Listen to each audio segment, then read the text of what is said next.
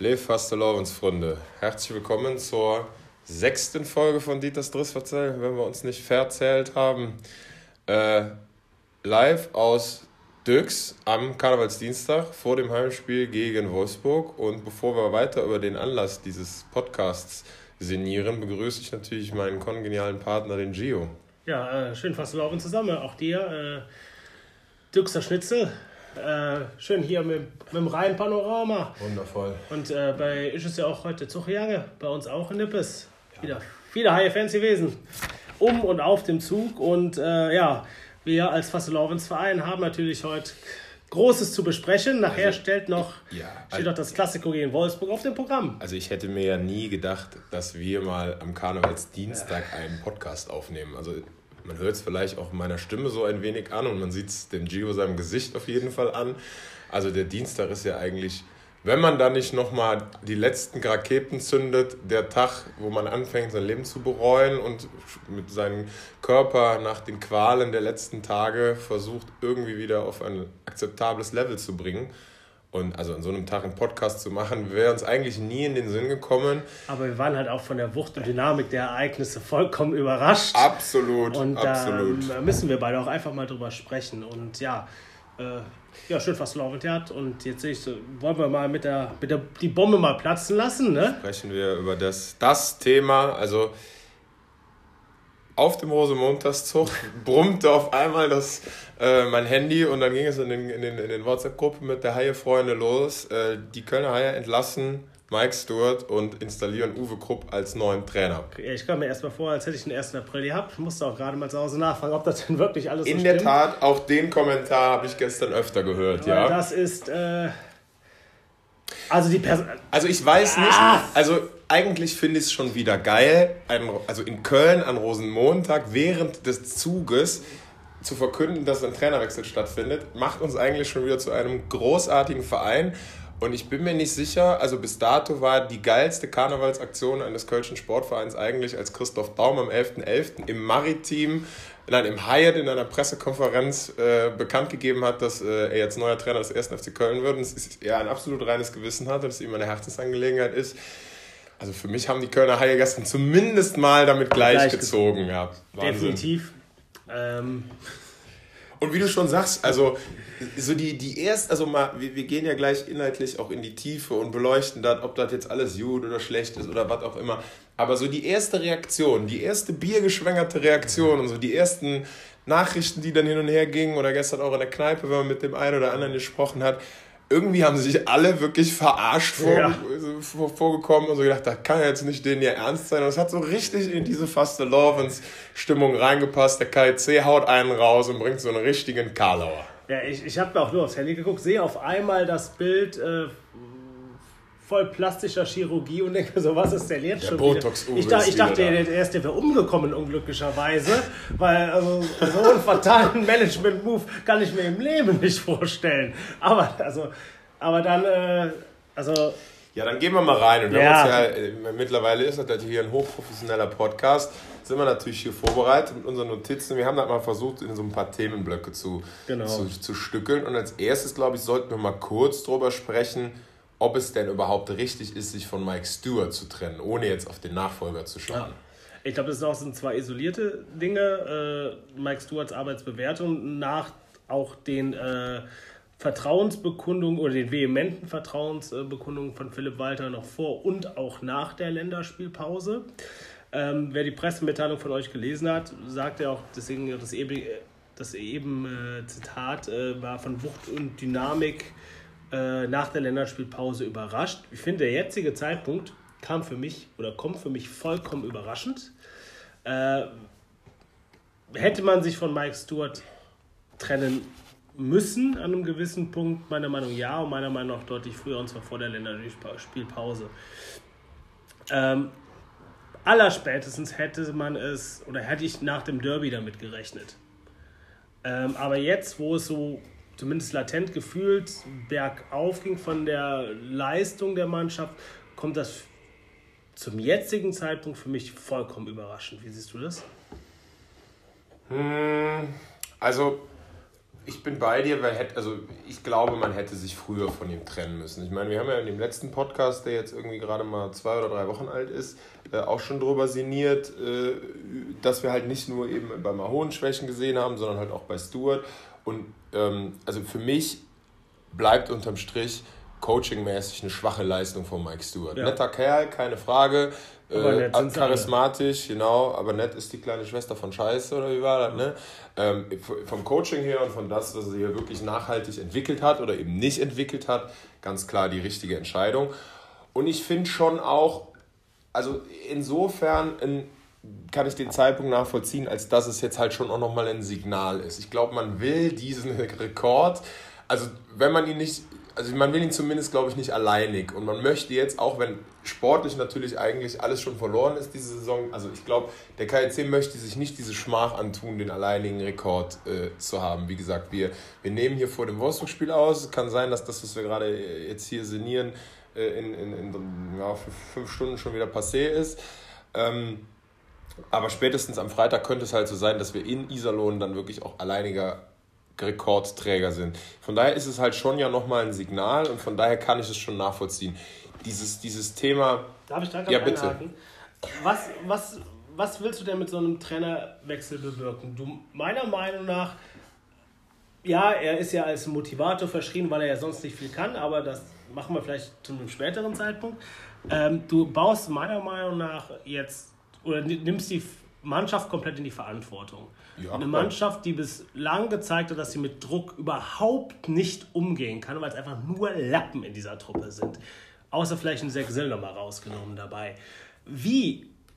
Also, du, du potenzierst das ja doch ganz. Ich glaube, die, die werden vollkommen versagen.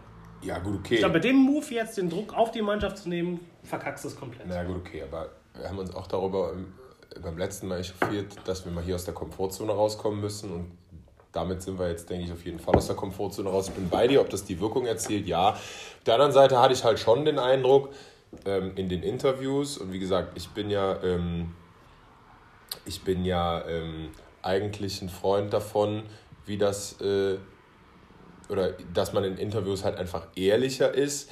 Ähm, die letzten, die Interviews in den letzten Spielen haben ja bei allen schon völlig resigniert gewirkt. Ja. Also sowohl vom Stewart, also der in dieser Bremerhaven Pressekonferenz irgendwie zwei Sätze sagt von wegen bereit sein und dann abbricht und sagt, na, ich erzähle eigentlich sowieso jede Woche das Gleiche und auch im Müller-Interview nach dem Ingolstadt-Spiel einfach völlig frustriert und, und resignierend und dahingehend setzt du halt schon vielleicht nochmal einen Impuls, dass du mal noch ein bisschen wachrüttelst der Effekt dieses Impulses wird allerhöchstens sein, dass du halt nicht 19 Spiele im Stück verlierst. Ja. Da irgendwie jetzt noch in Richtung Playoffs zu schielen, das wäre. Ja, also das utopisch. passiert selbst im Kölschen am, am Fastelovs nicht. Darauf, davon noch zu träumen. Ja, aber die Frage, äh, nee, wir bleiben noch bei dem Stuart-Thema. Meiner Meinung nach, dann zwei, eigentlich vier Spiele vorher, also vor der Pause, spätestens das Wochenende danach. Aber jetzt so kurzfristig versuchen, nur mit dem Ziel, den Rekord abzuwenden weiß ich nicht. Also dieses Zeitpunktthema sehe ich gar nicht mal so relevant. Da muss ich auch sagen, da finde ich, machen die Haie sich in ihrer eigenen Stellungnahme ein bisschen affig, von wegen äh, so die Dynamik nach der Pause. Ja, gut, okay, klar, also äh, gegen Schwenningen, die in der halben DNL-Mannschaft schon antreten, ja. 1-0 verlieren, klar, auch das Derby war heftig. Aber was hat man denn erwartet? Also wir wussten alle vorher, dass die Spieler mindestens eine Woche lang überhaupt nicht in Köln sind, sondern ja über die Welt verstreut sind. Abu was Dhabi man, und was, Genau, was man ja auch bei Instagram gesehen hat. Hier weiß ich nicht, äh, der, der Kindle in, in Dubai, der Eckesen irgendwie ob Tour gewesen. Und also, dass man faktisch trotzdem nur eine normale Trainingswoche zur Verfügung hat, ist jedem klar gewesen. Von daher, ja klar, es waren zwei Wochen keine Spiele, davon hatte eine Woche aber die Mannschaft frei können wir jetzt darüber diskutieren, ob das richtig oder falsch ist. Also für mich ist das eine betriebliche Notsituation und dann muss jeder Urlaub gecancelt werden, weil das wäre die einzige Möglichkeit noch gewesen, irgendwas Was zu reißen. Ja, ja. Aber das haben die Haie nicht gemacht, haben es selbst äh, fertig verschenkt und von daher, ja, also es war eine normale Trainingswoche und da hat der Steward halt genauso wenig Impulse setzen können, wie er das in den vorherigen 30 Trainingswochen hat tun können.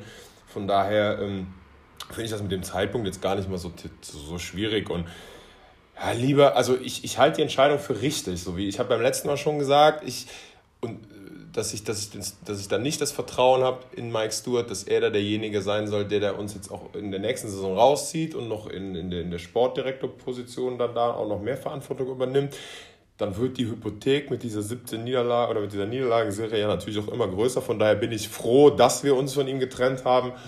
Ob man das jetzt, also ich finde jetzt aber auch den Impuls jetzt nicht so grandios riesig und ob man den jetzt fünf Spiele vor Saisonende macht oder dann vielleicht doch erst nach der Saison, ähm, ist da, glaube ich, für mich persönlich eigentlich eher unerheblich. Wir können jetzt darüber diskutieren, wie richtig und wie falsch das ist und, und wiefern man da sich jetzt auch unglaubwürdig vielleicht mitgemacht hat. Aber ähm, also die Entlassung als solche, und um da jetzt einfach mal einen Strich drunter zu machen, halte ich für richtig ja. und halte ich für notwendig. Und ich finde nicht, dass man hier, das, also Mike Stewart hat hier keinerlei nachhaltigen Impact hinterlassen. Vielleicht wird er das woanders tun. Wie gesagt, charismatischer Kerl, aber jetzt, wir haben hier jetzt keinen tollen, äh, große Arbeit leistenden Trainer entlassen. Im nee. Gegenteil. Also ich glaube, er lebt auch viel in der, in der Wahrnehmung in Köln auch von, äh, von, seinem, äh, von seinem Charisma so ein bisschen, dass er als äh, netter Trainer verschrien ist. Aber das ist es auch wirklich. Die Integration der Jungen ist nicht äh, funktioniert, kein erfolgreiches Eishockey gespielt, hat äh, anderes Thema, was wir gleich noch besprechen wollen. Special Teams keinerlei Entwicklung, wenn es nicht nur eine negative ist dahinter. Deswegen, dass die Entlassung kommt, vollkommen korrekt über den Zeitpunkt kann man streiten, ob jetzt das Für und Wider und was da im Endeffekt dann vollzogen wird. Aber wir sind uns auf jeden Fall einig, dass die Entlassung von Mike Stewart überfällig ist. So ist es. Und äh, ja. So ist es. Und ich finde auch da, ich meine, wir haben es beim letzten Mal auch so gehandhabt, ähm, als der Mahon weg war, waren wir uns auch alle ehrlich. Wir haben uns, glaube ich, relativ lange über das Thema Stewart im letzten Podcast unterhalten. Ich muss da jetzt gar nicht mehr so viel zu sagen. Also, Dann ähm, Blick nach vorn. Gehen wir zum, äh, zum Heilsbringer, zum äh, genau. Christoph Daum, alternativ Jürgen Klinsmann des deutschen Eishockeys. Ja, also bringt von allem was mit, ne? Ja, es also, ist schon vielseitig. So in puncto Wahnsinn in den Augen ja. ist er eher Christoph Daum. In puncto die Spieler, jeden einzelnen Spieler besser machen, ist er äh, dann vom eher Naz Jürgen vom, vom Nationaltrainer zum, zum unerfolgreichen Vereinscoach, ja, ja, ja, ja. Das passt schon. Und äh, als fehlen, nur noch, fehlen nur noch die Buddha-Figuren an der Gummersbacher Straße. Ja gut, wir haben ja Kolkafen sind ja schon da. Also, ist das so? Ja, Kolkafen sind da. Also es könnte sein, dass das Ach, sogar durch Uwe Gruppe mal implementiert wurde. Es gibt ein Aquarium? Nee, es gibt einen Teich mit Kolkarpfen. Ach was? Ja, Verrückt. beim Whirlpool. Hey, da kenne ich mich nicht nee, Ich, ich habe nur mal Bilder im Express gesehen. Vielleicht kommen wir mit der Brownies in so einer Whirlpool. Ja. Naja, gut. Die Brownie so. wird doch nicht mehr. Ja, ja, Damenmannschaft der Kölner Haie. Für aber mich vielleicht. Bleibt, für mich bleibt das genau wie Michaela Schaffrath. Bleibt immer Gina Wald. Ne? Ja, aber vielleicht ja. kannst du auch eine Reporterin vom Stadtanzeiger mal Zugriff gewähren. Ja, wobei mit der das nee. ungern wird. Lieber kein Fisternölchen an Karneval. Apropos Fisternölchen, Uwe Krupp, neuer Trainer der Kölner Haie. Was eine Scheiße. Ja, leg los, ey. Ich sehe doch schon, wie die, wie, wie die Waffen hier durchgeladen sind, wenn ich auf deinen Notizzettel gucke. So, Uwe Krupp. Du müsst ja dazu sagen, 2014 war er ja mal unser Trainer. Oder bis 2014, Ende 2014 war es, glaube ich, ne? Ja, Mitte, ne? Oktober ja. 2014 haben wir den entlassen. Äh, Nach einer deutlich kürzeren Niederlagenserie übrigens. Da waren es nur sieben.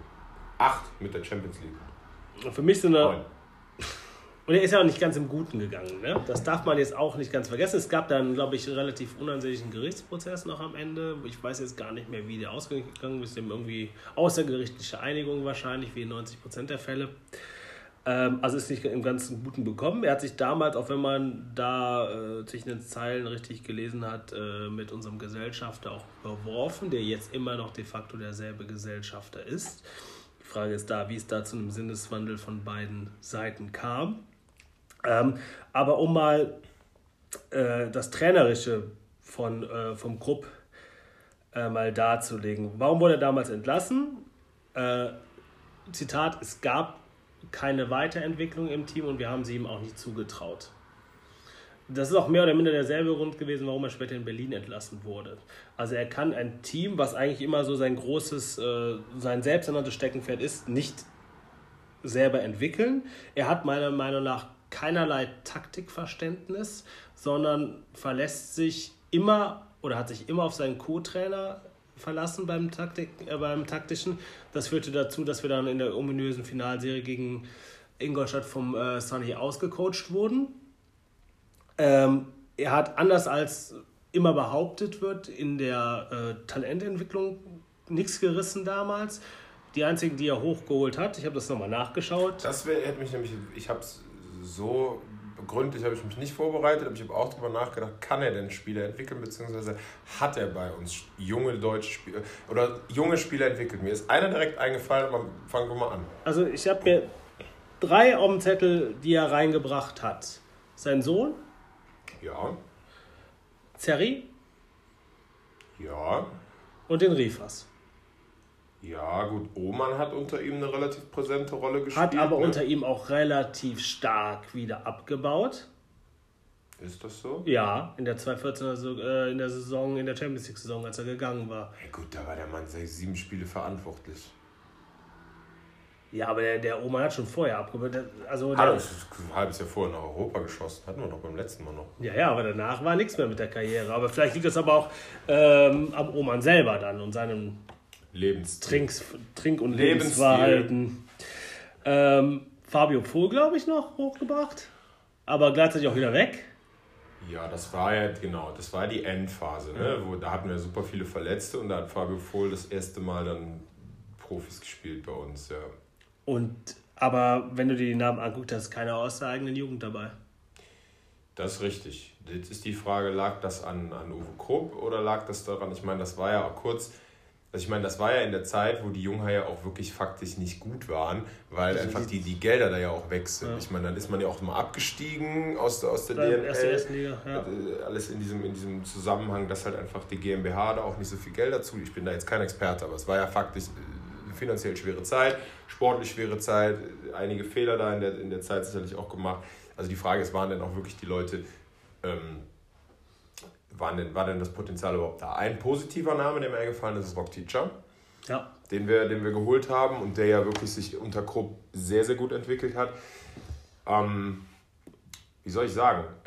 Ich finde jetzt auch nicht, dass er das, oder das Erste, was mir zu ihm einfällt, ist jetzt auch nicht, boah, da kommt jetzt einer, der die, die richtig guten jungen Spieler ranzieht und der da die, die, die, die, die richtig entwickelt. Ich würde jetzt aber auch nicht das Gegenteil sagen. Also ich kann jetzt, also zum Beispiel in, in Klusten hat ja relativ konsequent auf die Jugend verzichtet. Und ich ja. finde auch in Stuart sehe ich dahingehend eigentlich eher als, als äh, also eine Linie. Ja, eine Linie, also der hat das Ganze eher verlangsamt und, ja. äh, und, und, und, geschwächt als gefördert. Das ist mir bei Krupp jetzt nicht hängen geblieben.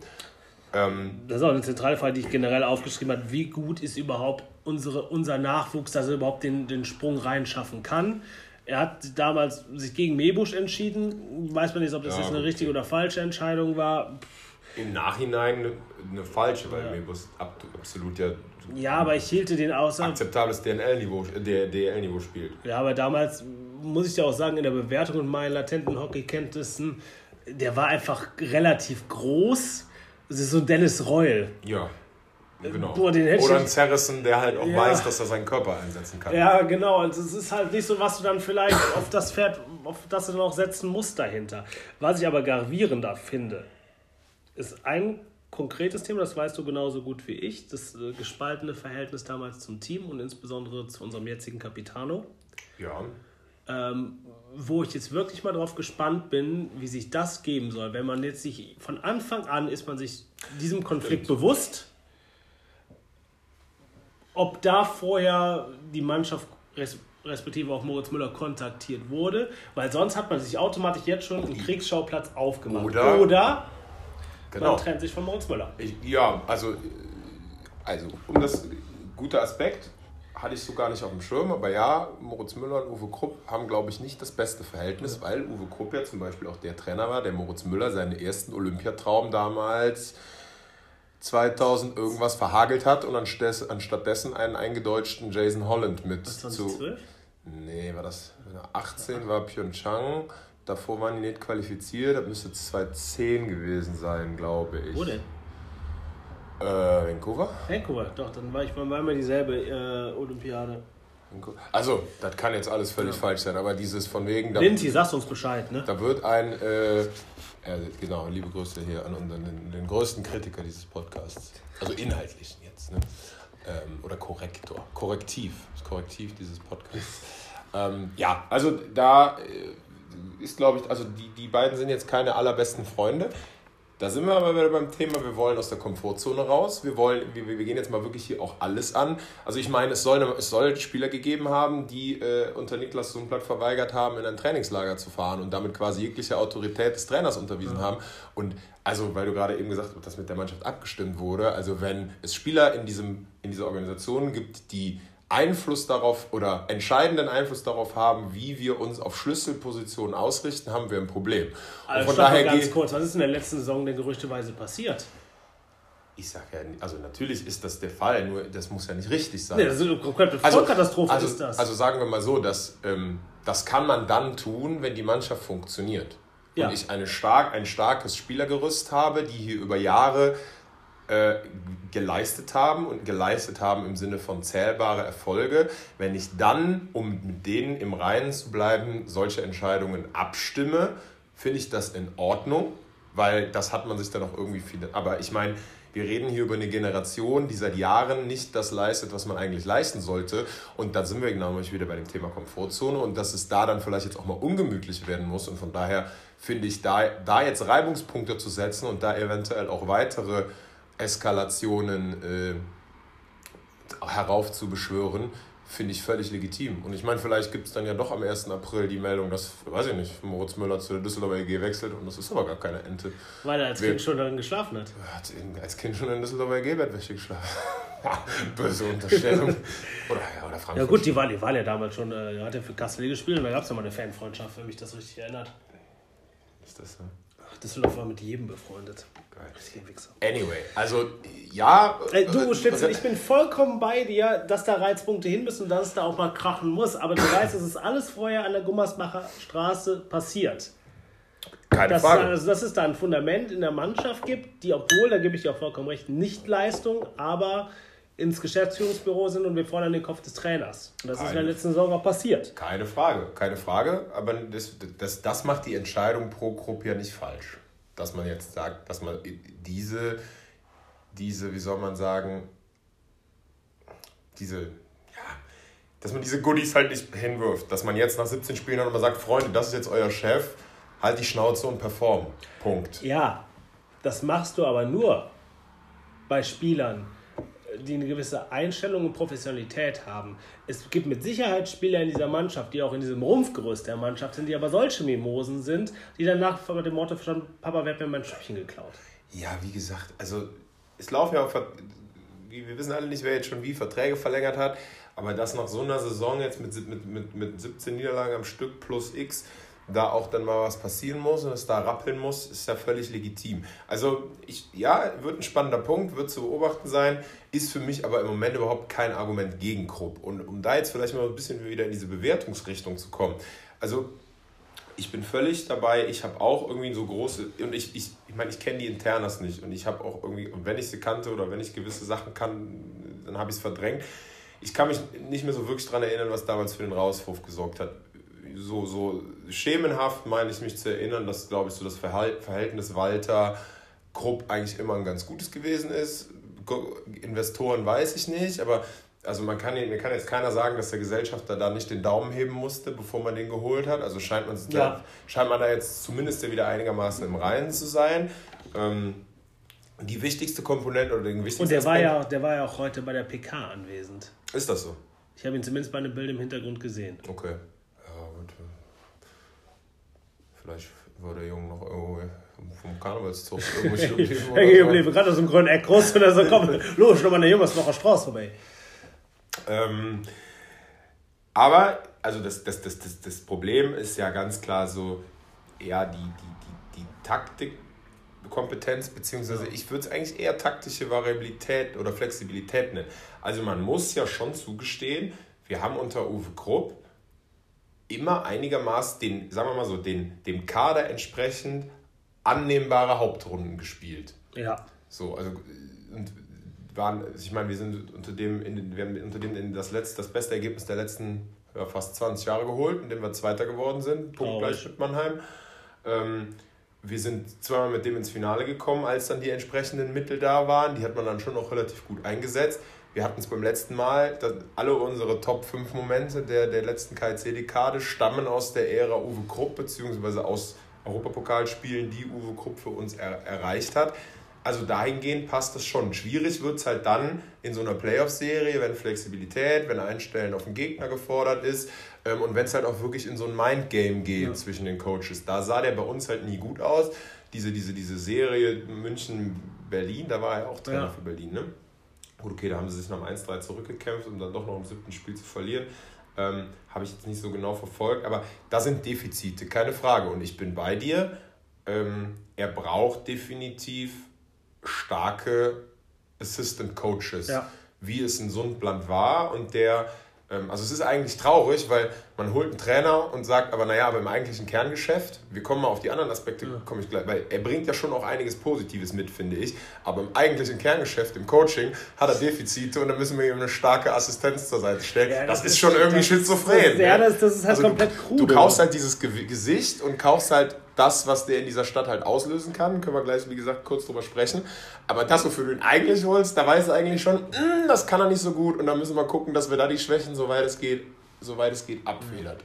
Und die Frage, ja, ich will da jetzt nicht, noch nicht reingehen, aber wir kommen ja gleich auf die Co-Trainer zu sprechen. Wirst du einen so guten Co-Trainer finden, der sich seiner Rolle so bewusst ist, der nicht gleichzeitig auch irgendwann das Headcoach sein könnte? Weiß ich nicht also ich meine, wir können auch gerne jetzt kurz über die, die, die, die, oder machen wir mal kurz, ne, wir, das da, wir da, Uwe Also, wir sind uns einig, Defizite, Defizite taktischer Flexibilität, ja. die vor allen Dingen gerade im, in den Playoffs dann durchschlagen und ja. da wird es halt entscheidend. Aber wie gesagt, er hat bei uns ja doch auch sportlich noch was vorzuweisen gehabt. Die Frage, die wir uns auch stellen müssen, hat er sich vielleicht auch weiterentwickelt in den letzten Jahren? Da ist ja schon ein bisschen Wasser in den Rhein runtergeflossen. Ich kann es jetzt nicht sagen. nicht sagen. Ich kann, ich habe keine, also Berlin habe ich noch mitbekommen. Keiner mag Sparta Prag. Ich sehe zwei, zwei positive Punkte. Das eine ist, ein Uwe Krupp wird das Kölner Umfeld inklusive der Kölner Medienlandschaft stabilisieren. ja. Wie sagt jemand, der hat hört mir sagt einer die Pille abgesetzt. Ja, ja, wie gesagt, also ne, klar gibt es sicherlich auch einige äh, Reporterinnen des Lokaljournalismus, äh, wo das Ganze auch mit der Zunge. zwischenmenschlicher Art begründet ist, aber nichtsdestotrotz, der Mann hat halt ein Standing ja. in, in, der, in der Stadt, in der Fanszene, ähm, in der Presse, der, der kann Dinge stabilisieren. Also erinnere dich dran, die Haie hatten sieben Spiele verloren unter Krupp da 2014. Äh, da hat nie nur einer in einem Wort damit darüber geredet, den Trainer zu entlassen. Deswegen, das war ja damals auch wie so eine Bombe, die eingeschlagen ja. ist. Und in einer, in einer schwierigen Zeit, wie sie jetzt ist, aber auch in, in späteren Phasen, die es da geben mag, wo, es mal, wo dir mal der Wind ins Gesicht steht, wird ein Uwe Krupp für viel Stabilität sorgen können.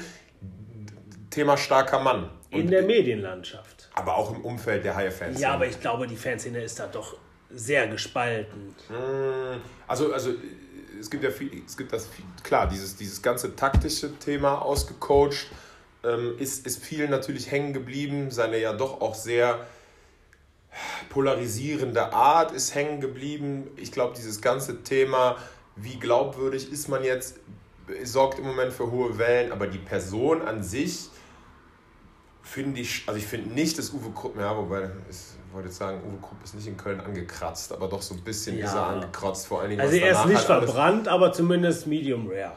Medium rare, okay. So, aber das sehe, also ich sehe das als einen positiven Punkt. Und natürlich, also die Strahlkraft, ne? Also ich meine, die Haie, das ist jetzt auch wieder, wir reden nicht über das Coaching, sondern wir ja, reden wir über alles drumherum. Eigentlich dachte man, wenn wir den Verein seit 15 Jahren falsch machen, dass wir uns um alles drumherum kümmern, ja, nur auf, das auf dem Eis nicht. Aber, ähm, also er hat natürlich eine, eine riesen Strahlkraft. Hat er die? Ja, die hat er natürlich ist der erste deutsche Stanley Cup-Sieger, ist. Äh, aber wissen das die Kids noch, die jetzt heute 18, 19 Also, du wirst Uwe Krupp kennen, ja. Gibt, aber hat er auch noch im Ausland Es gibt im deutschen Eishockey kaum einen stärkeren Namen als Uwe Krupp. Und dass die Kölner Haie einen der stärksten Namen im deutschen Eishockey als ihren Headcoach haben, ist schon eine Aussage, auch wieder in Richtung Marketing, der Kölsche Jungen, ja. tralala. Alles, und die ganze Klaviatur gut und schön. Alles, alles gut. Ähm, und dann schlag, also das finde ich schon, das, und auch, auch, ich glaube schon auch nach intern. Also wenn ein junger Spieler bei einem, bei einem Uwe Krupp in der Kabine sitzt, einer, der es auch aus der Kölschen Jugend geschafft hat, den Stanley Cup zu gewinnen und eine riesige internationale Karriere hinzulegen, da hast du extrem Respekt. Und das ist schon ein positiver, positiver Aspekt. Und ich glaube schon auch, dass grundsätzlich sein Name in Nordamerika noch sehr, sehr äh, honorig ist. Wo ich ein, ein Fragezeichen habe, ist, und das ist auch so was, was mir aus der aktuellen Erklärung der Haie noch nicht so ganz klar ist, ähm, ist der jetzt dann quasi auch erstmal in Personalunion Sportdirektor? Also muss, wird er sich jetzt um die Transfers für die neue Saison kümmern? Und wie finden wir das so? Weil wenn man mal so auf seine Transferbilanz guckt, dann ist das halt sehr, sehr ausgeglichen ja. und da weiß man halt nicht so genau, wer da noch mit reingespielt hat. Ne? Also der war ja in so einer Zeit aktiv, wo es dann einen Lance Nethery gab, ja. eigentlich als Geschäftsführer Sport, aber natürlich wirkt ein Lance Nethery auch irgendwie in der Kaderplanung mit. Dann hatten wir die Zeit, wo wir die ganzen Skandinavier oder die ganzen Schweden verpflichtet ja. haben, wo natürlich der Summblatt auch seinen Einblatt gehabt hat. Und ich habe es ja irgendwann vor ein paar Wochen mal im Fanprojekt-Forum aufgelistet. Du hast natürlich schon richtige Knaller unter ihm geholt. Holmquist, Tjernquist, Robinson, Minar, Falk, ja, sage ich ja. jetzt auch, aber für die Rolle Ryan Jones super. Oder war der vorher? Ryan Jones kam danach. Ryan Jones kam in, in diese Krise, die wir dann im Herbst 2014 hatten, kam, kam Ryan Jones. Ähm, ja, aber du hast Teacher, Crunch, also du hast, da ja, du hast da ja schon geile Leute. Auf der anderen Seite hat aber ein Mike Ranking, Ranking Mikey, Mikey Gulden, äh, wie hieß der? Mike Johnson? Nee. nee Jamie Johnson. Jamie Johnson. Jamie Johnson. Also der hat schon auch einige richtige Kackleute geholt, ja. ne? Äh, hier, wie heißt er? Ich vergesse. Lakos. Oh, und André Lakos. André Lakos war unter ihm und Daversa, Jonathan Daversa und so. Also da bin ich mir halt nicht so sicher. So, da lasse ich mich dann auch, also mal davon abgesehen, fände ich es eigentlich auch gut, einen starken Sportdirektor zu holen. Hallo Charlie, flieg auf. Aber. Grüß dich, ähm, Jung. Also zum einen, ne, wie viel wie viel Ego ist neben Uwe Krupp noch möglich in Köln? Ist, wie, der, der Sportdirektor muss stärker sein als Uwe Krupp. Und da finde mal einen. Ja, das wird ein Uwe Krupp auch nicht mit sich machen lassen. Ne? Also das, das ist da halt schon was. Aber holen die Haie dann noch ein? Und wann holen sie ihn? Weil, also eigentlich ist es... Kader dieses Jahr ist durch, ja. nächstes Jahr. Ja... 90 Prozent. Die Ausländer bin ich mir nicht so sicher. Deutsche Spieler, klar. Also deutsche Spieler ist eigentlich fast schon zu spät. Ich weiß jetzt nicht, wo man da, wo man da steht, was Stuart da vielleicht schon abgeschlossen hat, ob bei, bei, bei den Ausländern, keine Ahnung. Ähm, bei den deutschen Spielern, glaube ich, ist der Name Krupp aber schon auch nochmal ein, Statement. Aber welcher Deutsche ist noch ohne Vertrag? Ja. Und was passiert? Der Markt ist umkämpft, ne? hätte unser vorheriger Sportdirektor ja. gesagt. Ja, und was ist mit den Jungs, die äh, bei uns jetzt schon unterschrieben haben, die überhaupt nicht vielleicht ins Konzept Krupp, was ist das Konzept Krupp reinpassen? Also Fragen über Fragen. Also meiner nach, also du bist der Meinung, er würde es in Personalunion machen? Ja, ich glaube schon. Also sagen wir mal so, und äh, das, und das ist für mich ja unabhängig von, ähm, von der Person, also von, von jetzt Uwe Krupp. Aber ich meine, die Frage kam mir beim letzten Fanstammtisch auch schon auf, so nach dem Motto, ähm, äh, holen wir denn einen neuen Sportdirektor überhaupt oder definieren wir das jetzt halt nicht? Also, um es mal ganz platt zu sagen, es ist ja eigentlich gar keine blöde Idee, halt zu sagen, das ist der Trainer entscheidet auch darüber, weil es muss nun mal in sein Spielkonzept ja. passen ähm, und, und, und, und, da die Kontakte herzustellen und gucken, ob die Leute charakterlich passen und dann die Entscheidung zu treffen. Also ich meine, das ist ja so ein bisschen dieses Modell im englischen Fußball, das ja. ist halt diesen Manager. Ja, dann muss es einen geben, der die Verträge aushandelt und der das Kaufmännische hintenrum regelt, aber das, das kann man ja alles, das kann man ja definieren alles. Ja. Ähm, nur, ja, und das, das, kann, das bin ich mir, ich glaube schon, dass er das sein wird. Ob er jetzt der Richtige dafür ist oder nicht, da bin ich weder überzeugt, noch sage ich, schlage ich die Hände im Kopf zusammen. Also für mich zwei Aspekte dabei. Einmal unabhängig von der Persona Krupp. Ähm, ich fände es charmant, wenn es einen Sportdirektor gäbe, weil du dann einerseits, was du gerade eben vollkommen richtig gesagt hast, es werden nur Spieler geholt, die dem Trainer passen und es wird dann nicht jemand aus vielleicht einer persönlichen Befindlichkeit noch ins Team geholt äh, oder weil man seinen eigenen Kopf retten muss du, die Zeit der Ausreden sind dann vorbei, weil es gibt einen Verantwortlichen für den Kader und entweder der performt oder der performt nicht und du kannst es nicht ewig hin und her titschen zwischen Manager ähm, und Trainer. Auf der anderen Seite wage ich zu bezweifeln, ich kann es nicht einschätzen, wie gut ist das Scouting von Uwe Krupp außerhalb Deutschlands?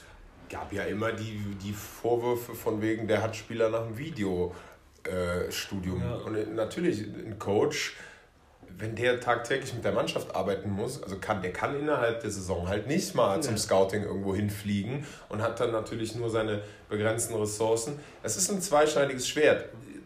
Bin, bin mir auch gar nicht so sicher, was ich da für den richtigen Ansatz halte. Ich glaube aber, ich kann mir nicht vorstellen, dass die Haie einen, neben Uwe Krupp einen starken Sportdirektor werden verpflichten können. Das wird der Mann nicht akzeptieren. Dafür ist der, hat der ein zu starkes Ego. Der, also, und, und da ist dann wieder so ein bisschen, wie definierst du es? Also, wenn man jetzt sagt, naja gut, er ist der Head Coach, er ist das, der es nach außen verkauft, er ist der, der, der eher so, so der, der auch für den Kader zuständig ist. Dafür würde er aber im Coaching wieder stark entlastet über starke Assistant Coaches so ein Modell kann ich mir schon vorstellen. Es ist halt irgendwie noch total schwammig alles. Ja. Aber, also Sportdirektor, warten wir mal ab das Ganze. Was jetzt aber bei dir äh, auch schon impliziert wurde und auch meine Meinung ist, dass wir uns von unseren bestehenden Co-Trainern trennen müssen und einen starken, ganz starken Co-Trainer installieren müssen. Also eigentlich, also Co-Trainer, genau. Also ich weiß ja nicht genau, was, der, was da die, die, die Verantwortung sind, aber häufig ist es so, dass gewisse Mannschaftsteile oder Special Teams oder was auch immer unter die Verantwortung der Co-Trainer fallen. Da haben wir seit Jahren Probleme. Ähm, man hat da überhaupt, man merkt überhaupt nicht, dass da irgendwelche Impulse kommen. Die Jungs sind auch so in ihrer, rein wie sie auftreten. Gut, ein Co-Trainer muss nicht unbedingt das beste Auftreten haben, aber sind total blass. Und Wieso? Der eine hat immer eine rote Nase. Gut, sie sind inhaltlich blass. Formulieren wir das genauer. Ach ja, im Wagen vor mir. Naja. ähm, Aber passt mal auf. Also, wenn man dem das Ganze so Glauben schenken mag, was auch unsere Kollegen von heimschul.de sagen, ist das Pesco die Special. Kollegen, Podcaster-Kollegen. Podcaster-Kollegen. Bald Ausweis die Pressetribüne hier, Schnitzeljagd. Ähm, dass Pesco die Special Teams trainiert. Dann ja. ist er für mich unha unhaltbar. Wird das ein oder andere Damenherz in der Nordkurve brechen, brechen aber dann Marat Jutron Pasco. Ja. Äh, ich glaube, Thomas Brandl hat bei uns einen Rentenvertrag. Den wirst du. Ja, den können wir ja wieder in den DNL abschieben, oder? Ja, dann wird sich. Ach, Steffen ist dann, glaube ich, sauer. Ach ja, gut. Nee, da haben die doch so einen jungen Co-Trainer neben dem Rodion jetzt. Also, das, ist fünf Jahren immer bei der DNA gewesen. Ja, dass der Thomas weg ist, das ist wahrscheinlich jetzt gut für die Mannschaft, jetzt wo die mal Erster sind. Hm. Ja, Karneval gegen die Regensburger verloren, das war nicht so gut. Aber ja, Greg Thompson muss meiner Meinung nach auch weg. Vollkommen blass. Ich kann dir nicht sagen, was die inhaltlich leisten oder nicht leisten, nur faktisch ist es so, dass gerade Special Teams bei uns immer ein Thema sind. Und ich meine, wir haben jetzt über Jahre so die, die, die gleichen Grundprobleme. Wir haben alles ausgetauscht, mit Ausnahme der, der, der, der Assistant Coaches dann muss man da, finde ich, schon auch mal ran. Vor allen Dingen, wenn man, wie eben festgestellt, zukünftig eine deutlich stärkere Unterstützung des Head Coaches zumindest mal annehmen muss, um erfolgreich zu sein. Also von daher geht da für mich kein Weg dran vorbei und ich hoffe, dass die Haie das erkannt haben und daran arbeiten. Aber ich gehe davon aus, die machen jetzt die Saison zu Ende, weil man eben so schnell Uwe Krupp sich verständlicherweise kein Team zusammensuchen konnte. Genau. Und dann werden sich da die Wege trennen. Ähm, da haben wir noch zwei. Einmal den Torwarttrainer, den Forsberg, den, dessen Arbeit kann ich nicht einschätzen, aber wenn wir so schlechte Torhüter haben. Haben wir die denn wirklich? Statistisch gesehen sind wir ja, ganz hart unten. Natürlich.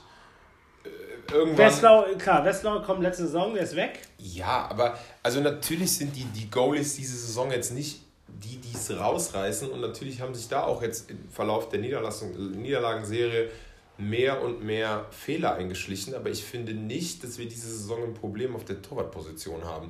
Also ich finde, die haben sich halt mitreißen lassen.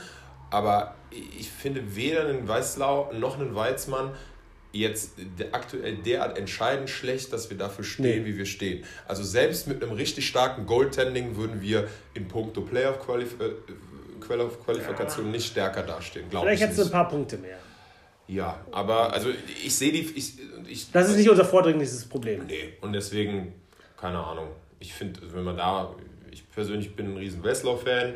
Ähm, da kann der Trainer nicht so scheiße gewesen sein. Der Weizmann hat auch eine Entwicklung hingelegt und bringt auch die Anlagen mit. Da muss man halt gucken, was er daraus macht, äh, wenn, er, wenn er nächste Saison mehr spielt. Übrigens sehr interessant. Die letzten Spiele hat dann auf einmal alle wieder der Westlau gemacht. Ja. Ne? Also dieses Thema äh, Torhüterentwicklung. Oh, auch wieder Niente. Ja. Dann bleibt mir noch eine Position. Der Athletikcoach. der muss weg. Ja, das haben wir immer im Bus ja auch ziemlich klar gemacht, dass er weg muss. Ne? Also, ich glaube, das ist so ein Typ, der ist so richtig mediengeil und Insta-geil und keine Ahnung was alles. Ähm, Sieht auf jeden Fall so aus, ja. ja. Deswegen im Pferdeschwänzchen. Ja, so, bist du so eine Mischung aus so einem Hipster und Andy Renz. Also, ähm, Andi Renz, Andi Renz, kein Hipster. Nee, der kommt aus dem Schwarzwald. Der ist, der ist richtig man, Das sieht das man wirklich so aus. So ne? aus. Ja, ja. Aber der Idiot, den müssen sie auch geben. Ich glaube, der, das ist auch so ein Typ, der macht in der Mannschaft hintenrum so richtig stunk, wenn ihm was nicht passt, weil er so ein richtiges Mädchen ist. Auf den habe ich gar keinen Bock mehr. Also, den finde ich dringender als die Personalie Stuart, dass dieser Typ jetzt endlich sie Das ist auch so richtig Köln. Ne? Ihr größter Hass schlägt dem Athletikcoach entgegen. Geil. Geil. Also, da erwarte ich nach der Saison ein Aufräumen. Ähm, ich habe mir jetzt nochmal ein Thema ähm, Kaderplanung, Sportplanung haben wir, ist natürlich, boah, wenn wir noch einen also, starken Co-Trainer holen ja. und einen Sporttrainer, eine Kostenposition. Ja, und das ist halt, uh. ja, und also da weiß ich halt auch noch nicht so genau, was ich davon halten soll. Weil, wie gesagt, ja jetzt auch, ich meine, Uwe Krupp hat es im Interview ja heute auch bestätigt, Samstag das erste Mal gesprochen, dann Montag verkündet und so weiter. Wie viel nachhaltige Idee ja. steckt dahinter? Ähm, ich glaube aber zum Beispiel nicht, und das hat der, der, das hat der, der Krupp heute im Interview auch gesagt. Der ne? hat dich schon wieder gefangen. Nein, er hat mich nicht doch, gefangen. Doch. Also, doch, er hat dich gefangen. Nein, aber ich höre dem Mann halt zu und ich weiß Er, halt hat, viel, der hat so viel Aus, äh, Aussage wie äh, nein, Spongebob. Nein, nein, nein, nein, nein. Aber der hat schon gesagt, sein Anspruch ist es ganz klar, immer, wenn die Meisterschaft vergeben wird, ein Wort um den Titel mitreden zu können. Du weißt ja, was in Köln sagen muss ins Mikrofon. Ja, nein, nein, nein, aber ein Uwe, doch, Krupp, doch, doch, ein Uwe Krupp hätte sich, glaube ich, nicht hier wieder das angetan, ohne eine klare Zusage zu bekommen, dass da Kohle bereitgestellt wird, um in den Kader und in den Staff zu investieren. Also hat der Gesellschaft das Portemonnaie aufgemacht. Da gehe ich ehrlich gesagt fest von aus, dass dem so ist.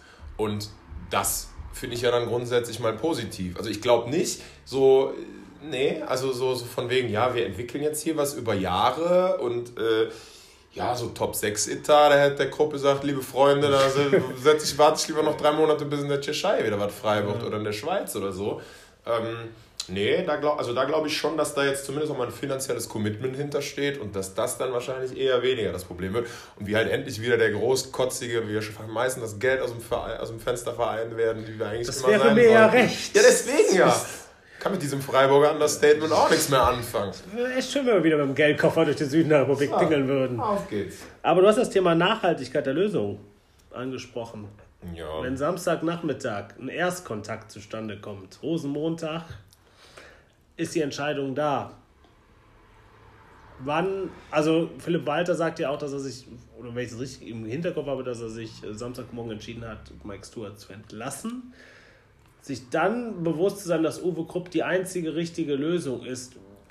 Oder meinst du, es naja. hat bei ihm schon längerzeitig gespart? Und es gab vorher, anders als wir jetzt uns weiß gemacht werden will, schon vorher eine Kontaktaufnahme und dass man sich eigentlich naja, einig ist. Also es muss ja kein, sagen wir mal so, das für sich mal im stillen Kämmerlein durchzuspielen, von wegen, wir entlassen den jetzt, wer ist denn auf dem Markt? Ach, guck mal, äh, was würde das denn bedeuten? Was müssten wir dafür für Voraussetzungen schaffen? Wie sieht so ein Konstrukt aus? Sowas kann man ja durchaus mal über ein paar Tage entwickeln. Dass man noch vielleicht nicht unbedingt mit dem Kandidaten spricht, sondern sich selber erstmal ein Szenario zurechtlegt, soll ja alles möglich sein. Also das will ich, das will ich gar nicht mal so unbedingt in ab. Ich glaube glaub nicht, dass das Panikverpflichtung ist. Das glaube ich nicht. Die High, also Druck ist nicht mehr da. Nee. Außer im Sinne von, ja gut, wir wollen den scheiß Rekord abwenden. Aber also, du hättest die Saison, gerade nachdem, wie du dich positioniert hast, hat ja jeder von dir erwartet, dass du die Saison mit Mike Stewart zumindest mal zu Ende spielst, beziehungsweise auch in die neue Saison reingehst. Das heißt, das, das wird schon ein Gedankenprozess gewesen haben und schon auch eine bewusste Entscheidung gewesen sein. Da bin ich ziemlich sicher. Ich glaube auch nicht, dass es eine kurzfristige Entscheidung ist, weil als Feuerwehrmann hätte man jemand anders holen können für die letzten Spiele. Genau. Die hätte man aus Bad Tölz einfach anrufen müssen, dann wäre der vorbeigekommen. Ist die Angelsaison schon durch? Ja, ich doch. Ne, wobei, die hat noch nicht angefangen. So. Nee. ist ja gerade mal Ey, das ist ja alles zugefroren. Geht noch langlaufen bestimmt, der Ja. Hansi. Ja, aber also. Oh, das wäre, das, das hätte ich so toll Dann wäre ich schnacken wie selber ein Strauß. Boah, wenn der den fünf Spiele nochmal so richtig den Arsch aufgerissen hätte, immer schön da den Berg an der Kölner Arena zweimal ein bisschen gekotzt hätten. Ja. Toll. Mit schönen Gewichts. Können wir das nicht, können wir das nicht noch, doch noch korrigieren? Ja, also das wäre also das wäre für mich so eine klassische Hammer. Ich setze die Mannschaft so richtig unter Druckverpflichtung Ja, gewesen. genau. Und er hätte das auch gemacht, einfach weil er Spaß dran hat. Hätten, hätten wir nochmal Philipp Gegunda für ein paar Spiele zurückgeholt, nur damit er nicht spielt. Da hätte ich mich den ganzen Tag in die Kölner 2 gesetzt. Ich hab Urlaub genommen. Wieder die gefoltert hätte. Also ich glaube auch, deswegen ist es eine längerfristige Entscheidung. Mir ist nur nicht ganz klar, warum sich Uwe Krupp das antut. Will er zurück nach Köln? Oder ist es, wie du sagst, ein Ego-Ding jetzt? Also, Also ich ich glaub, also es ist ja eine so. beidseitige Übereinkunft, ne? Also, der, wie gesagt, ich glaube, da wird schon ordentlich Kohle fließen, sowohl auf sein Gehaltskonto als auch in den Kader. Ähm, ich nehme ihm schon auch ab, dass das für ihn ein gewisses emotionales Ding ist, dass er halt in seiner Heimatstadt trainiert. Ähm, der ist hier auch nicht fertig. Also im Sinne von, der ist damals ziemlich im Unschönen gegangen. Und ich glaube schon, dass er das da für sich auch nochmal ein bisschen korrigieren will. Keine Ahnung, wie viele andere Angebote der jetzt gehabt hat, ne? Ähm, aber nee, also da, da wird schon irgendeine langfristige Idee hinterstehen. Die verstehe ich halt noch nicht zu 100%, weil ich halt noch nicht weiß, was mit dem Sportdirektor passiert, was passiert mit dem Staff und so weiter und so fort. Deswegen überzeugt mich das alles noch nicht, aber also ich, ich, ich, ich, ich schätze den Philipp schon so ein, dass das eine, eine überlegte Entscheidung ist. Jetzt können wir uns, können wir ja für uns mal diskutieren, wie sehen wir denn die Auswirkungen auf das, was da langfristig als, als Vision der Haie diskutiert wurde und wie lässt, in welchem Licht lässt das den Philipp stehen? Also ich sag mal, die Vision von Philipp auch noch vom Fanstammtisch war ja eine Meisterschaft mit dem Kölschen Stamm. Ja. Die beiden Attribute zusammengefasst. Attribut 1, Meisterschaft, ja, von beiden das Ziel, das, das, das bündig, das passt. Kölsche Stamm weiß ich aus zwei Aspekten genau, kann ich nicht einschätzen. Einmal bei, bei Uwe natürlich äh, Thema Talententwicklung, was wir gerade eben schon mal angesprochen haben. Und Ist ein Fragezeichen dahinter. großes Fragezeichen und ich habe mir so auch mal angeguckt, was wir denn momentan so haben. Ähm, aus, also Kölscher Stamm gerechnet. Wir haben momentan in der Mannschaft Hannibal, die Tiffelsbrüder und Moritz Müller. Haben die Tiffels-Brüder beide Vertrag? Ich glaube nicht. Nee, doch, ich glaube schon, aber der, der Frederik soll abwanderungswillig Hab ich sein. jetzt auch irgendwo gelesen. Ja, habe ich aber ich, irgendwie Fanprojekt. Das ist so, wenn du Karneval abends im Suff immer einmal durch die Internetseite weißt, du am nächsten Tag nur noch die Hälfte, was du gelesen hast. Also jetzt Leute, gefährliches Halbwissen. Aber bei denen sehe ich, also Hannibal, habe ich noch die Hoffnung, dass er sich fangen könnte. Beide Tiffels müssen einen Sprung machen, sich eher kritisch. Und Moritz Müller sehe ich auch kritisch. Schönes Potenzial haben Dumont und Ukbikele. Ja. Und bei Köhler, Knüpp und Palker kann ich es absolut nicht sagen, wie das Potenzial Also aussieht. Palka halte ich für den deutlich fähigeren Stürmer als Köhler. Also gar nicht, der Köhler hat, der Köhler kann vierte Reihe spielen. Den Pal, beim Palka sehe ich mehr. Den fand ich am Anfang der Saison, gerade dieses Außenspiel in Nürnberg ist mir da irgendwie voll in Erinnerung geblieben, auch wenn wir da kein Tor geschossen haben, keine Ahnung, aber irgendwie, der könnte glaube ich schon mehr. Wenn, der ist halt, hat halt irgendwie überhaupt keine Rolle mehr gespielt. Also wenn mal einer hochgecallt wurde, dann war es ja eigentlich immer der Köhler. Ähm, Gnüpp kann ich nur noch aus letzter Saison sagen. Liest sich ja rund, spielt, glaube ich, auch in Bad Nauheim eine ganz anständige Rolle. Glötzel soll ein guter sein, für die Verteidigung auch. Ähm, da, ist halt, da ist halt in der Tat so ein bisschen die Frage, wie machst du dann im Kader weiter? Weil äh, du hast halt nun mal einfach in Tiffels, in Zerressen, in Müller. Also die, die Verteidiger, die du jetzt noch holst zur neuen Saison, müssen halt Knaller sein. Ausländer sein, Knaller sein und eher offensiv orientiert sein. Wie viel, oh, Bekil habe ich vergessen. Also, Ja. wenn du sagst, du willst einen Gnüpp oder einen Glötzel mehr ranführen, musst du dich eigentlich von den einen von den ersten dreien trennen. Und für mich muss, ist der Kandidat da eigentlich Zerressen dann. Aber Ja. gut. Also da, wenn du irgendwann von denen ranholen willst, dann muss, müssen Moritz Müller oder Zerrissen weg. ja, aber der Müller wird nicht gehen. Ich sag ja nur, wie es rein logistisch darstellbar wäre, weil wir sind uns einig, dass wir auf den anderen Verteidigerpositionen Top-Verteidiger brauchen. Ja. Bei der DNL sind wir zwar Erster, aber du weißt genau, der Sprung ist schwierig, der Sprung dauert. Ja, und was ich so höre, ist ja, also wie gesagt, ich bin wahrlich kein DNL-Fachmann, aber was ich so höre, ist, dass die ja vor allen Dingen als Mannschaft stark sind. Ja. Also dass da halt keiner, so kein Supertalent so aber richtig rausstreckt, die sind halt ein starkes Kollektiv. Nur das bedeutet halt auch, also eigentlich hast du ja, die, die es wirklich in die DNL schaffen, sind, äh, die DDL schaffen, sind ja eigentlich immer die, die Überperformer ja. in der DNL. Und den haben, die haben wir, soweit ich das höre, glaube ich nicht. Nee, du hast den einzigen, den du perspektivisch noch zurückholen könntest, wäre Dominik Bock, aber der hat jetzt, glaube ich, nach der U20-WM in der SHL auch gut eingeschlagen. Ja. Und er hatte, glaube ich, den Traum Nordamerika auch noch nicht aufgegeben. Ding ist durch. Ja, und ähm, abzuwarten, also ich, das, das stelle ich mir schwierig vor. Also Attribut 1 Meisterschaft nehme ich, nehme ich gerne und ich würde auch im Zweifel auf den Kölschen Stamm dabei verzichten. Ja, und, und also, ne, definiere Kölscher Stamm. Also ich glaube, in dieser Definition, die der Philipp da im Kopf hat, gehört auch ein Uvira zum Kölschen Stamm oder zum, zum deutschen Stamm, sagen wir mal so. Stamm oder was? Ähm, in Oblinger in gewisser Weise ja auch. Uh. Ähm, also wir müssen, ja, wir müssen ja. ja jetzt nicht nur über die Juniors reden, sondern ja auch so ein bisschen über die, die gestandenen deutschen Spieler. Wie gesagt, Oblinger, Dumont, wo ja noch absolut Entwicklungspotenzial ja, da ist. Ähm, also das, da seh, das sehe ich schon. Klar, da ist die Frage, schafft der Krupp die, das, die Leute besser zu machen? Ähm, ja, aber also ich sehe, bin, sagt jetzt auch nicht so zu 100%, yo, das ist jetzt der, der uns da genau voranbringt. Ich sage aber auch nicht, boah Gott, das ist total gegen das, was da propagiert wurde. Das, das, das sehe ich da eigentlich nicht so. Das, was ich so ein bisschen, wo ich gespannt bin, ist diese nachhaltige Entwicklung. Mhm. Also so im Sinne von, wir als Verein geben vor, was für ein Eishockey wir spielen wollen und wir haben dann ein Profil und in dieses Profil holen wir den Coach. Ist das Uwe Krupp? Lässt der, schaffen wir es den in den vom Verein oder ist der Verein stark genug, die Banden aufzustellen, in denen der Mann sich bewegen darf, aber auch ganz klar zu sagen, wo er, wo er sich nicht bewegen darf? Schwierig. Ich würde sagen, der Verein hat sich zwar auf gewissen, in gewissen Positionen professionalisiert, im Vergleich zu den ganzen Altgladbachern, die ja früher bei uns gearbeitet haben. Klammern Hülsenbusch und Konsorten da. Ähm, aber ich frage mich, ob der Geschäftsführer stark genug ist dafür und er ist die entscheidende Person. Genau, genau. Und ähm, da bin ich mir bei Philipp, so wie ich seine Arbeit auch schätze und auch das Krisenmanagement, kommen wir gleich nochmal bestimmt darauf zu sprechen, jetzt nicht unbedingt schlecht finde, ähm, weiß ich das nicht. Ich glaube. Wird eine Herausforderung, keine Frage. Also aber vielleicht wächst er dran. Wird, ja, ja, aber auch da überhaupt dann wirklich als Verein so souverän zu sagen und sagen, das ist jetzt unsere Idee und über die Idee geht keiner drüber.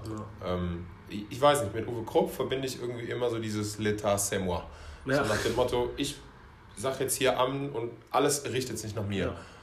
Und das wollen wir ja ganz offensichtlich. Nach der Bekundung von vor drei Wochen wollen wir das nicht mehr, was ich auch richtig finde. Wir sollten uns keinem einzelnen Funktionär oder Trainer oder was mehr komplett ausricht, aus, ausliefern. Und das sehe ich halt im Moment schon ein bisschen kritisch. Schwierig. Dafür ist dieses zarte Pflänzchen, was wir sein wollen als Verein, glaube ich, noch zu, unter Umständen so klein. Die Geschichte wird es zeigen. Aber dann schon, also dann, dann lass uns doch mal die Diskussion auf den Philipp lenken. Also wie sieht der denn jetzt in der ganzen Nummer aus? Vordergründig gibt ein extrem beschissenes Bild ab, glaube ich. Ähm, weil er halt sich so vehement für Stuart eingesetzt hat. Aber ich glaube, wenn, wenn du Philipp kennst, ist er natürlich auch gestandener Medienprofi, das darf man nicht vergessen, ist halt so eine so loyal bis zum Umfallen. Und versucht jeden und alles zu schützen, wie es irgendwie geht. Das hat er bei Stuart gemacht.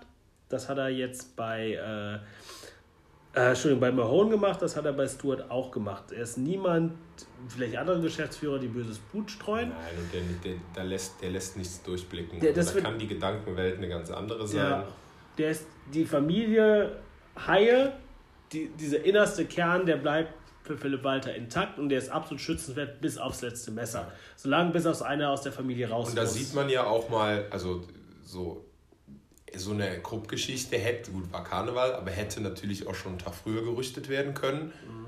es gab kein, nicht mal den Fitzel einer, eines Gerüchts, dass sie das Wintergame austragen, was dann ja. letzte Woche rausgehauen wurde. Ähm, also der Verein in sich ist extrem geschlossen ja. und das, das stützt die These ja absolut. Also ich glaube auch, dass er da, wie du es auch sagst, wirklich die, die Schranken zugemacht hat, dass er das sehr seriös angeht. Das Einzige, was man ihm zu Last legen könnte, wäre halt, dass er noch vor der Pause sich so vehement für Mike Stewart ausgesprochen hat. Aber jetzt mal ganz im Ernst, selber in die Situation rein, du bist Geschäftsführer, du sprichst dich pro Stewart aus, gegen Mahone dann auch und nach der Pause kriegst du dann dieses unsägliche Spiel gegen Schwenning. Mhm. Du bekommst die Derby-Schmacht danach auch noch mit, äh, was war das, in zwei Minuten die ersten beiden Dinger gefangen. Mhm siehst du dich, und du hast natürlich auch Druck vom Gesellschafter, du hast Druck von der Öffentlichkeit, die ganze, das ganze, ganze Presse macht sich über dich lustig. Wie dick ist dein Fell und wann glaubst du wirklich noch daran, dass Mike Stewart es rumreißen kann? Oder vielleicht, Option 2, hat er vielleicht die Befürchtung gehabt, dass Stewart selbst hinschmeißen wollte, das Heft des Handels in der Hand haben? Kann natürlich auch sein. Also so, so resigniert, wie ich den in den letzten Spielen empfunden habe, kann das natürlich auch sein. Ähm,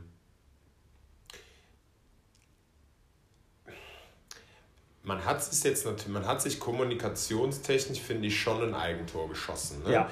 Also ich meine, du hättest, du hättest dich nicht so klar positionieren müssen pro Mike Stewart, genau. als sie den Mahon rausgeworfen haben. Den hättest du auch anders stärken können. Man hat da ja doch ein, ein, ein, ein Riesenstatement gesetzt, was dann ja auch nochmal mit sehr, sehr deutlichen Aussagen auf dem Fanstammtisch auch nochmal zementiert mhm. wurde. Und das ist ja, glaube ich, bei vielen und auch bei mir gestern so in der ersten Reaktion der Anstoß der Kritik gewesen, so nach dem Motto, was interessiert mich mein Geschwätz von gestern? Mhm. Und dass damit halt schon ein Glaubwürdigkeitsverlust im ersten Moment gefühlt einhergeht. Desto länger ich darüber nachdenke, desto richtiger finde ich es aber, dass man auch den Mut hat, eventuell falsche Entscheidungen zu revidieren.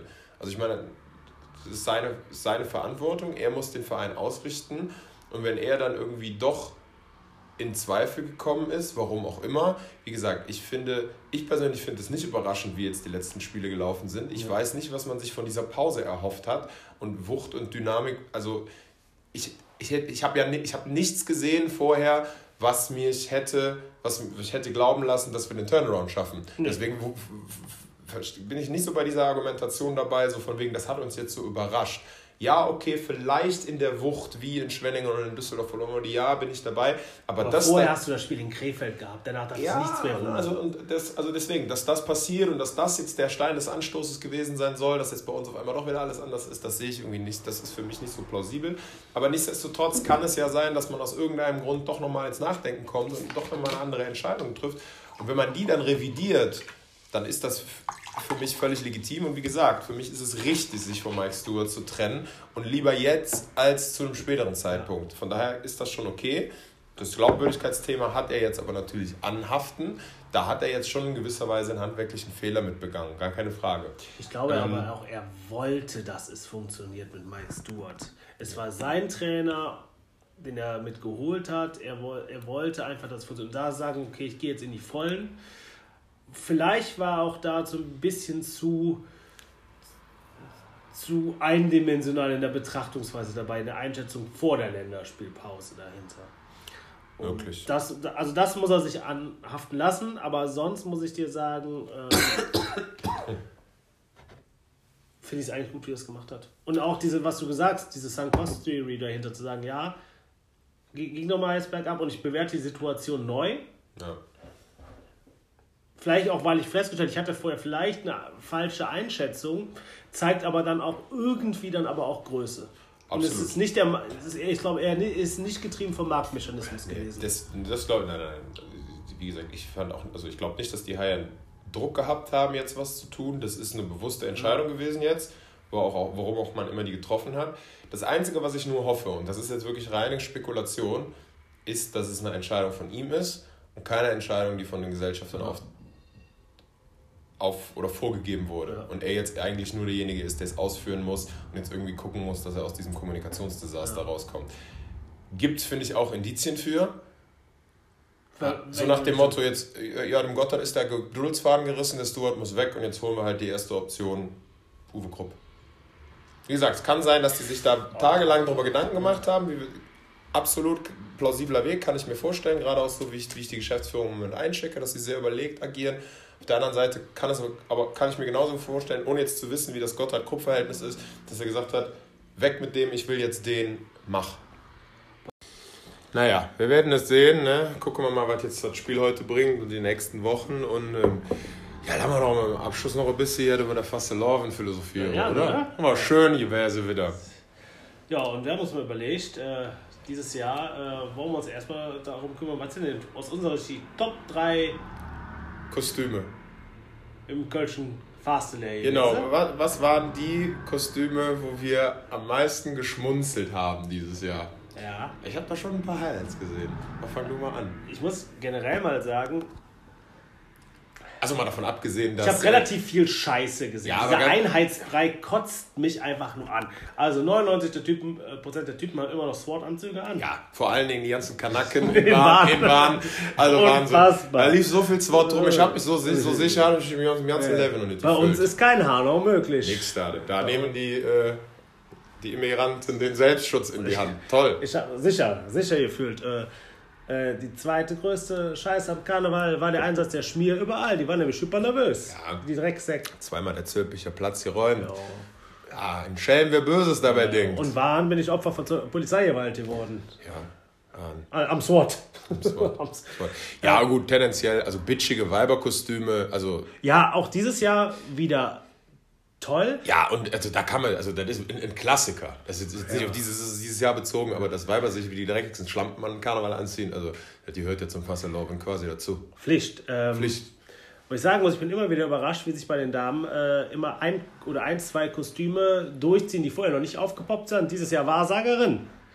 Finde ich nicht so nuttig wie andere Dinger. Die gehören also definitiv wieder verbannt und verbrannt mit den ganzen Hexen. Warum kommen die Spanier zur Inquisition wieder vorbei? Wahnsinn. Äh, und äh, Popcorn, finde ich auch richtig scheiße. Popcorn? Ja, ganz schon mal das Popcorn unterwegs. Kann ich nicht die sind. Vor allem die dicken, ekelhaft. Ja, gut, die wollen auch uns angeknabbert werden. Siehst du das salzig, Junge? So, aber was waren denn jetzt die lustigsten? Also lustig, also Top 3, fangen wir mit der 3 an. Ja. War für mich heute, als ich den Episode geguckt habe, äh, du hast gesagt, schlampig zählt nicht, aber ich fand es einfach schön. Eine junge Dame äh, mit einem übergroßen äh, Kölner Haie-Trikot gekleidet Ja. von Alexander Hicks, Ah, Hicks, Hicks, Alex Hicks. äh, die es aber nicht ausfüllte und somit sehr schön geteilt war, auch vorne zugebunden. Hotpants drunter, aber die unteren Arschbacken frei, die durchs äh, Trikot durchgeschimmert haben. Sehr gut gefallen. Weltklasse. Mein Nummer drei. Ich habe jemanden gesehen, der ist als Coronavirus gegangen. Scheiße, das ist meine Eins. Der hatte eine Corona-Mütze an und ein Straight Outer Wuhan-T-Shirt. Das ist gut. Mein, äh, Riesen, also dazu noch eine Atemmaske oder so eine Gesichtsmaske Ja. und hast in der Kneipe auf jeden Fall auf jeden Fall Platz. Richtig cool. ähm, was ich da, ich habe ein Coronavirus-Ding gesehen, das fand ich auch richtig geil, in so einem äh, Antikontaminierungsanzug, also einem richtigen Ja. Vollding mit so einem Ja. riesen Ding davor. Ja. Auch wahnsinnig geil. Ja, also gut, das ist dann natürlich sehr medizinisch, aber also das Ganze zu, in dem Maße zu interpretieren, dass man eine Corona-Extra-Mütze und ein Straight Outer Wuhan Das finde ich schon. Ja, war schon Chapeau. Ja, so- sowas gefällt mir auch. Da ist der Gio glücklich, wenn er sowas sieht, auch wenn es diesmal jetzt auch äh, Italien betrifft und deswegen Serie Ja. A und Ausschluss der Öffentlichkeit jetzt stattfindet. Warum eigentlich? Weil da richtig in, im Norden haben den Notstand ausgerufen, da Quarantäne für hier, Verona, Wie viele Leute sind denn da erkrankt?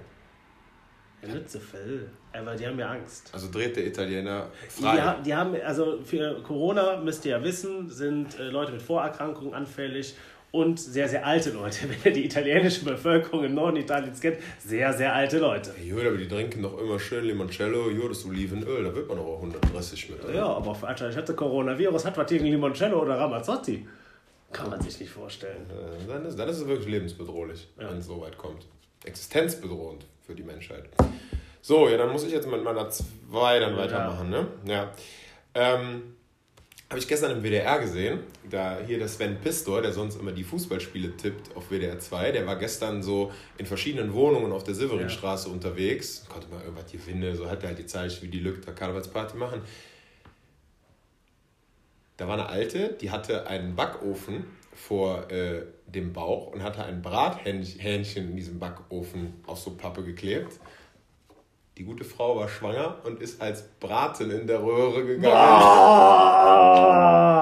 Weltklasse. Und, und Guido, die, fra die, die, oh. die, die, die Frage ist so, na, was glaubt ihr, gehe ich denn? Und Guido Kanz wusste eigentlich direkt, was los ist, weil konnte dir schon denken, wollte aber nicht äh, würde sagen, wollte nicht übergriffig werden. Und als die dann aber sagte, ja, ich habe einen Brat in der Röhre, dann brüllte nur ins Mikrofon, wusste ich's doch, wusste ich's doch.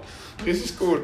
Übrigens, Guido Kanz äh, beim Wanderzug, das ist auch ein Erlebnis. Guido Kanz. die KG Sonnenbank. Ja, mit der Wieseling durch Köln am Ring.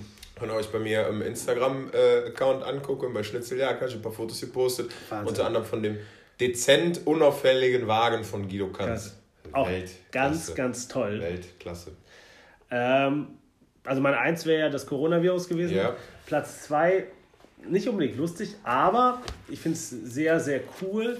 Ich habe einen sehr beleibten jungen Herrn gesehen, ich würde ihn auf Anfang 20 schätzen, mit einem gezwirbelten Schnäuzer, ja. was bei einem Anfang 20, Anfang 20 sehr toll ist, in einem Kürbiskostüm, was frisch aus dem Früh raus ist und der so durch die Stadt mit einem Kranz chauffierte. Fand ich ungemein cool. War der wirklich verkleidet oder war der vielleicht gerade einfach nur von der Arbeit gekommen? Ja, da hat er keinen Kranz mehr dabei. Ne? Da hat er keinen Kranz mehr dabei. Aber war richtig, also hatte der auch Bier drin gehabt? Ja, auch Bier, volles, äh, vollen Kranz und wirklich so gezwirbelt. Vor allen Dingen kannst du in der Kneipe, in der du passt, sagst du, hier, mach mal, mach mal voll, das ist für die Jungs da hinge. So, paff, ja. stehst du da, elf Freibier. Zack, zack. Super. Nee, das fand ich äh, sehr, sehr sympathisch. Super, super. Meine Eins geht auch in der Tat aus persönlicher Verbundenheit. Und ich, also desto länger ich darüber nachdenke, desto mehr glaube ich, dass das vor allen Dingen 2021 ein Hit werden wird. Geht an deine Tochter, die am Samstag als Abstiegsgespenst gegangen ist. Also, der, der liebe, der liebe Gio ist mit seiner, mit seiner Ehefrau und seinem, äh, seinem Kind nämlich am Samstag als Haie-Kutten gegangen, beziehungsweise er und seine Frau als Haie-Kutten. Wunderbar. Da habe ich auch ein schönes Foto auf, der, auf dem Instagram-Account hier mit Peppi Heiß, Mütze und 25 Jahre KC-Schall. Die Tochter ist passend dazu als Abstiegsgespenst gegangen. Und ich glaube, nächstes Jahr, wenn es dann wirklich brenzlig werden kann, Karneval vielleicht noch ein bisschen später ist als dieses Jahr, also, ich, ich, ja, sie hat doch richtig Spaß mit dem Eishockey-Freunde Schale um den Hals. Chapeau, Chapeau. Da haben wir gedacht, so, was machen wir? Familienkostüme sind ähnlich, ich halte da normalerweise gar nichts von. Ja, das ist ja ein kreatives ja, Aber da meinte dann. Also, ich werde jetzt als, äh, naja, ich muss jetzt aufpassen, was ich sage, aber es gibt ja so diese Klassiker, weiß ich nicht. Hänschen und Bärbelchen. Um jetzt mal, ja, jetzt mal keinen anzugreifen von Leuten, die ich kenne, so, sonst wird, gibt es ja. nur wieder böses Blut ja. hier. Ja, meine Frau fühlte sich auch sichtlich unwohl daran. Und wenn eine Frau dann einen Meistertrikot von 2002 hat und auf der Hinfahrt fragt, wie viele Punkte ihr denn eigentlich nach einer Verlängerung, also ja, wie die normale Haie-Kutte auch. Nee, äh, danke schön dafür.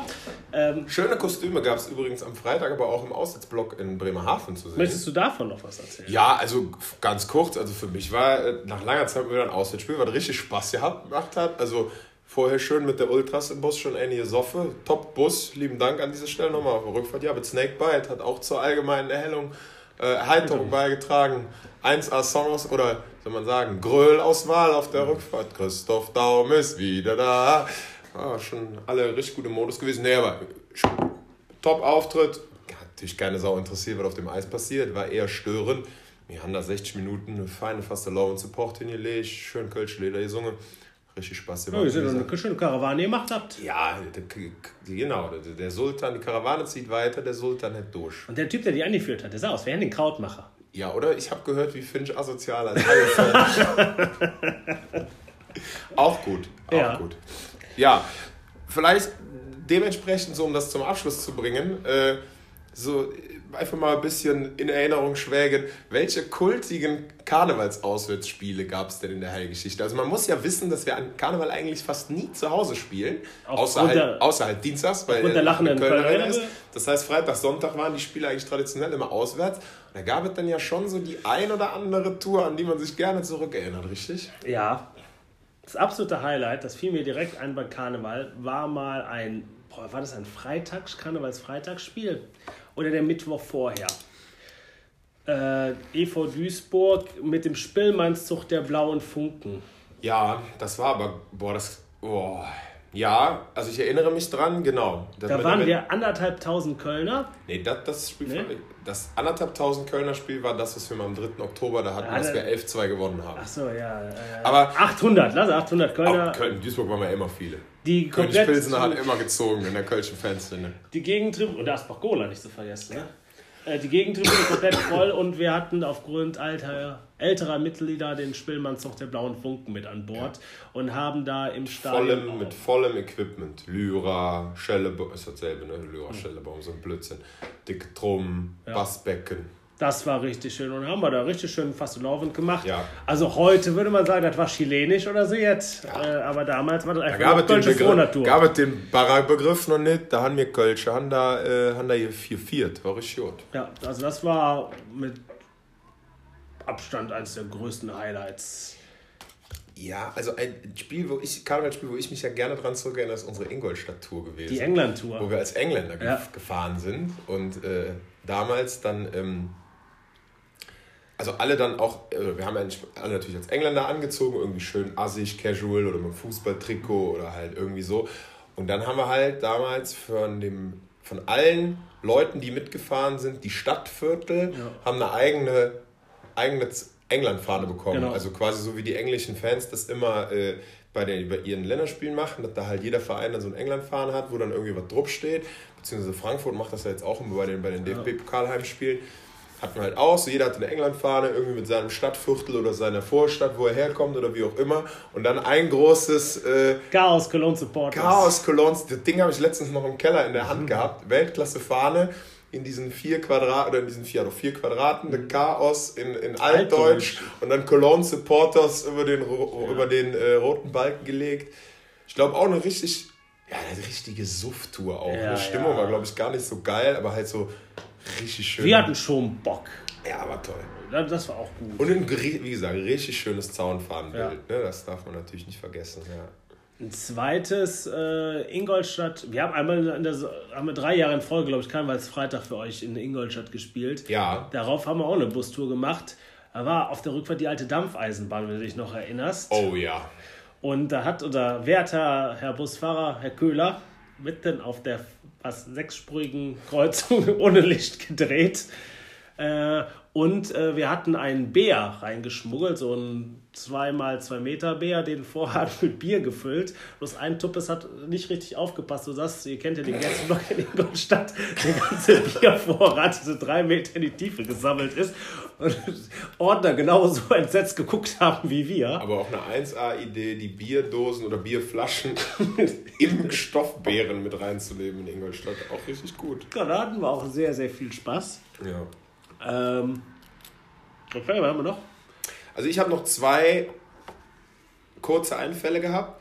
Wir haben mal Karnevalsfreitag in Düsseldorf gespielt. Boah. Das Schöne ist, dass ich mich an nichts mehr erinnere, was eigentlich, glaube ich, eine gute, eine gute Erinnerung ist. Also, oder sagen wir eine dem Thema. Meinst, du meinst die Bahntour, ne? Das also war so mit der Bahn gefahren. oder so?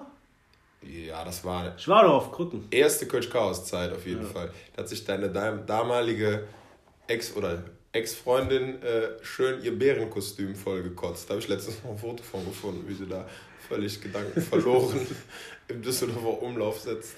Eine, eine, andere Kollegin von uns ist, in, ist in, im Hallo Wachraum wie einige Haie-Fans aufgewacht in der Arena im ISS-Dom. Tatsache? Ja. Wahnsinn. Da waren viele out of order. Ich weiß noch Also das, das, deswegen ja ich, ich kann dir nichts mehr Konkretes sagen, bis auf dieses Erlebnis, wo ich mich gerade daran erinnert habe, weil ich letztens ein Foto davon irgendwo gesehen habe. Ähm, wie Welt, also so muss eine Karnevalstour sein. Und vor allen Dingen, das Schöne ist ja Düsseldorf, da musst du nicht so früh losfahren, da bist du schnell wieder in der Stadt. Eigentlich perfekte Auswärtsspiel für Karneval. Ich weiß- oder Krefeld oder so. Oder Ja. Iserlohn. Iserlohn haben wir nie gespielt. Krefeld bin ich mir gar nicht sicher, ob wir da mal Doch, haben wir mal. Ich weiß noch, zu der Tour war ich noch ganz genau. Ich war beim ehemaligen Arbeitskollegen und er hat irgendwie so Bundeswehrtypen auf Afghanistan gerade zurück gehabt. Und er so, ja, ich bringe hier einen Feigling mit frisch aus Afghanistan, nicht gelabelt. Und er hatte nur so Pappbecher und auf einmal ist der unten durchgeätzt. Und er wollte trotzdem noch wieder Zeug trinken. Ja, da war klar, was für mich die Stunde mal wieder geschlagen hatte. Äh, aber da war doch Karneval, Bahntour, Düsseldorf, top, Toll. top. Toll. Das würde ich mir öfter für den Spielplan wünschen. So. Sollten wir mal eine Petition an den DEL-Spielplanausschuss Ja, schicken. schicken wir mal ein neues. Kein Foto. Auswärtsspiel über 100 Kilometer am Karneval. Karnevalsfreitag. Fände ich wichtig. Ansonsten ist mir nur ein Karnevalspiel noch im, in Gedanken gewesen, auch Düsseldorf, wo der DSC versucht hat, unseren Bus anzugreifen, wo dann, äh, äh, wie hieß denn mal der Hurensohn am Köhler? Peter. Peter. Die Tür erst nicht aufgemacht hat und dann der Mob rausgefahren ist. Ein werter Kollege aus ursprünglich aus Rondorf mit Badeschlappen und Bademantel die Düsseldorfer gejagt hat. Stimmt, da war ich nicht mit, aber ja, richtig, genau. Und der erzürnte Kölner Mob, dann die, die Düsseldorfer ganz schnell die Beine in die Hand genommen haben. Im Bademantel und in Schlappe. Den Düsseldorf hinterher gelaufen. Super. Und alles, was mehr kriegen konnte, ist die Pumpe ausgegeben, sind wir ein paar Flaschen geworfen. haben die Düsseldorfer sich sch sch schwer darüber beschwert danach. Gut. Aber gut, wir konnten halt immer nur 20 Meter laufen. ähm, ansonsten Karneval. Also eigentlich hätte ich gedacht, dass jetzt ich hier auf jeden Fall eine Breitseite noch kriege in dem Segment. Weil du einmal eine Dorfers kannst. Ja, gab ja mal. Also das müsst ihr euch mal vorstellen. Es war 2008, 2009. Schlechteste Vereinssaison muss es ja gewesen sein. Äh, Karnevalstour mit äh, unserem ehemaligen Freund Marc Super, der die immer äh, organisiert hat. Young Blue Sharks hießen die doch früher mal. Ja, ne? ich weiß gar nicht, ich habe den Young Namen. Blue Blue Sharks. Habe ich auch immer im Den Kopf. Namen muss man sich auch auf der Zunge zergehen Ja, lassen. und Naja. äh, es war so, dass drei Personen auf dem Weg zu ihrer Perfect Season waren. Und das kurz vor Karneval nach relativ gegen Ende war dann. Zählst du dich zu den drei Personen dazu? Ja, selbstredend. Kann, anderes Thema. Und unser werter Freund Schnitzel, der der es auch mal geschafft hätten könnte, einmal in seinem Leben zu tun, hat er gesagt, ich werde Karneval die Stadt nicht verlassen. Ich gehe in Berufskolleg, da ist 50 Cent das Bier, da werde ich es richtig knallen lassen. Woraufhin der ganze Gästeblock in Nürnberg äh, gesungen hat, schade Schnitzel, alles ist vorbei. Und genau, das war nämlich eine Wochenendtour. Und das Ja. waren die Spiele 25 und 26. Das waren die letzten beiden Vorbereit äh, die, die letzten beiden Hauptrunden Auswärtsspiele. Und ich stand bis dahin bei 24. Und dann habe ich gerissen. Ja. Lustige Anekdote dabei. Äh, wir waren im Bus, wir waren, glaube ich, nur äh, sieben Kakaler unterwegs. In einem was, 30er, 40er Kuttenbus. Viele Grüße an die Rheinheimischen an dieser Stelle. auf einmal fuhr man Rastplatz an und auf einmal ein Doppeldecker vor uns auch kostümierte. Wir wussten, das ist nichts Gutes. Ultras Aachen. Und äh, der Wert der High-Linty direkt nach vorne, dass die Tür unten abgeschlossen wird. Die äh, Ultras Aachen wollten sich dann mal den Bus von innen angucken. Ein Kollege sagte, wenn die jetzt reinkommen, müssen wir raus. Und äh, dann hat aber einer von den Rheinheimischen gesagt, nee, nee, unsere Ultras sind nicht dabei, sind wir also nochmal mit dem Leben davon gekommen. Weltklasse. Unvergessen auch aber der Tour samstags waren dann einige beim FC in München, glaube ich. Ja, stimmt. Da war das Jahr, wo der Eret der FC zum Sieg geschossen hat. Und, DJ Eret. Äh, andere Leute wie der Lenti und ich waren aber bei der, unserer DNL in Rosenheim und wir hingen irgendwann in Landshut Kannst du dir nicht vorstellen, Karnevalssamstag zur DNL in Rosenheim zu hören. Das sind mir richtige Kölsche, hey, dummer Falle. Ja, ist aus dem Berufskolleg zu hängen, ne? Oder in der Eifel. Aber immer richtig. okay, 1-1. Und am in Landshut, als wir gerade auf die Bahn gewartet haben, ruft mich ein äh, nervöser ehemaliger Vorsänger an, dass bei uns im Hotel eingebrochen wäre und unsere Zaunfahnen wären weg. Der Lenti und ich sehr, sehr schwer nervös. Rausgekommen wir in unserem Zimmer lagen zwei Besoffene bei uns in der Badewanne drin und haben eine Duschparty gemacht. Äh, doch auch gute Karnevalstour außerhalb der Stadtgrenzen. Nicht zu empfehlen außerhalb der Stadtgrenzen natürlich. Bleibt da eurer Seele treu. Aber so ein Ausflug mit der Mannschaft könnte man ja mal machen, wenn Ja, Karneval, also, adäquate Besetzung am Start ist. um das rund zu machen, Karnevalsfreitag dieses Jahr war wirklich ein runder Ausflug. Könnte man nächstes Jahr so wiederholen. In diesem Sinne, hier haben wir das nächste Karnevalsspiel an. Ne? Karnevalsdienstag gegen Wolfsburg. Ich kann mir nichts Geileres vorstellen. Kölns größte Karnevalssitzung steht kurz bevor. Mal gucken, was der äh, Sitzungspräsident St. Uwe heute so zu erzählen hat. Was ist Ne? das neue Motto? Äh, nur zusammen sind wir fast leer. Super. Die Einheit Kölns. Was will man mehr? Köln lebt. In diesem Sinne. Köller Love. Ah, Köller Love.